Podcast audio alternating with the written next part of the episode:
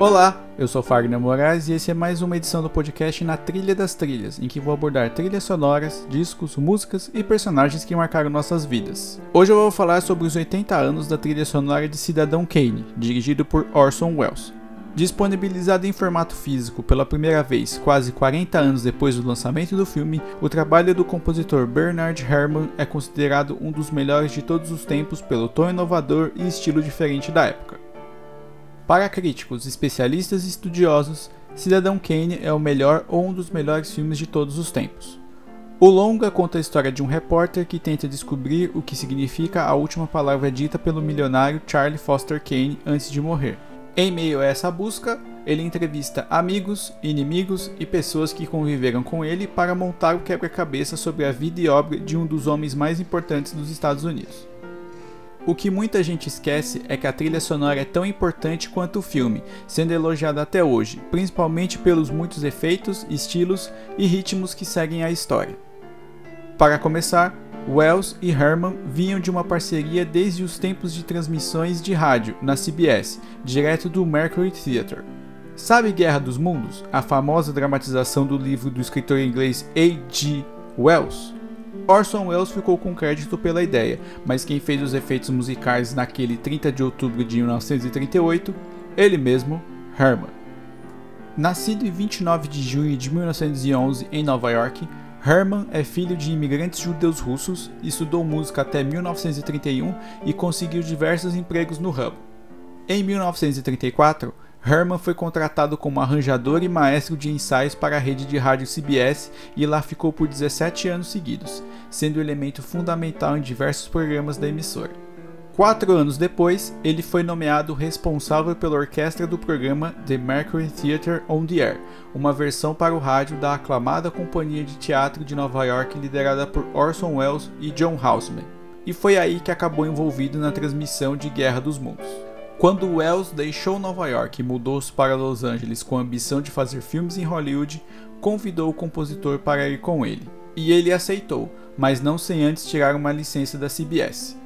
Quando a ideia do novo filme de Wells ficou pronta, leia-se o roteiro escrito por Herman J. Mankiewicz, Herman colocou a mão na massa para fazer uma trilha sonora. E não seria uma trilha qualquer, seria algo sem precedentes na história do cinema mas não sem antes acertar o pagamento, uma vez que a produtora RKO Radio Pictures queria apenas pagar uma taxa simbólica ao compositor, algo que Wells foi contra. Ele acabou recebendo o mesmo salário de Max Steiner, grande compositor e responsável pela trilha sonora do filme E o Vento Levou, de 1939.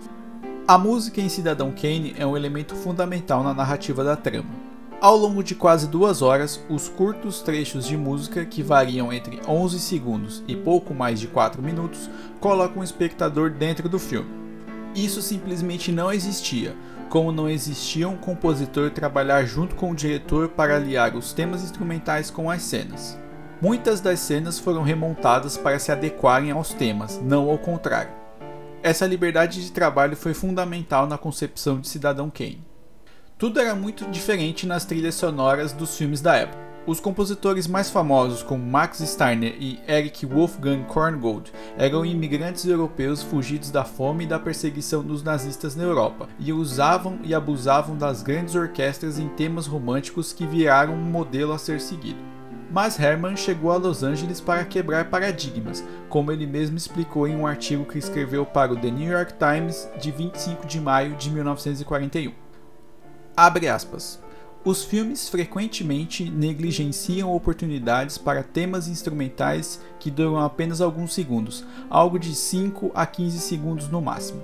Por outro lado, nos programas de rádio dramáticos, cada cena deve ser interligada por algum tipo de som, de modo que mesmo 5 segundos de música se tornam um instrumento vital para dizer ao ouvinte que a cena está mudando. Eu senti que em Cidadão Kane, onde os contrastes das cenas eram nítidos e repentinos, um curto tema, mesmo dois ou três acordes, pode aumentar todo o efeito em tela. Fecha aspas. E quando você vê o filme, eu mesmo acabei revendo, coincidentemente, no aniversário de 80 anos da estreia no cinema, como os temas instrumentais fazem a diferença em cada cena. Como a trilha te envolve com a história de um jeito que você quer descobrir quem foi Charlie Foster Kane, o que ele fez e, afinal, o que significa a última palavra que ele disse antes de morrer. Herman fez os temas de Cidadão Kane do jeito que ele sempre fez os trabalhos para o rádio e acabou mudando a forma de colocar a trilha sonora em um filme. Isso dividiu a opinião dos críticos e não ajudou muito o fato de não ser um sucesso de bilheteria, mas o trabalho dele acabou sendo uma das nove indicações do longa no Oscar de 1942. Naquele ano, ele levou a estatueta, mas por O Homem que Vendeu a Alma, e aliás seria o único Oscar da carreira em cinco indicações. O conceito de uma trilha sonora original ainda estava a anos de distância, então literalmente a trilha só era ouvida no filme. Por anos, nunca houve um lançamento oficial de um disco ou algo parecido, e um LP da trilha só foi lançado pelo selo Mark 56 em 1980. Sim, é isso mesmo. Levou quase quatro décadas para alguém lançar um LP com os temas do filme. Desde então, selos como a Varese Sarabande e a Screen Gems já disponibilizaram o disco para venda no formato físico e audição nos serviços de streaming. Os 80 anos de Cidadão Kane mostram que uma obra-prima é para sempre e que o trabalho do compositor Bernard Herrmann foi admirado por gente como Brian De Palma e Martin Scorsese e acabou servindo de inspiração para toda uma nova geração de compositores, como Danny Elfman. Hoje, o trabalho de Herman é considerado um dos mais singulares e mais importantes da era de ouro do cinema em Hollywood. Esse foi o Na Trilha das Trilhas, podcast sobre trilhas sonoras, álbuns, personagens e músicas históricas do cinema, da TV brasileira e mundial. Nos siga no seu agregador de podcast favorito e avalie, porque sua opinião é muito importante para nós.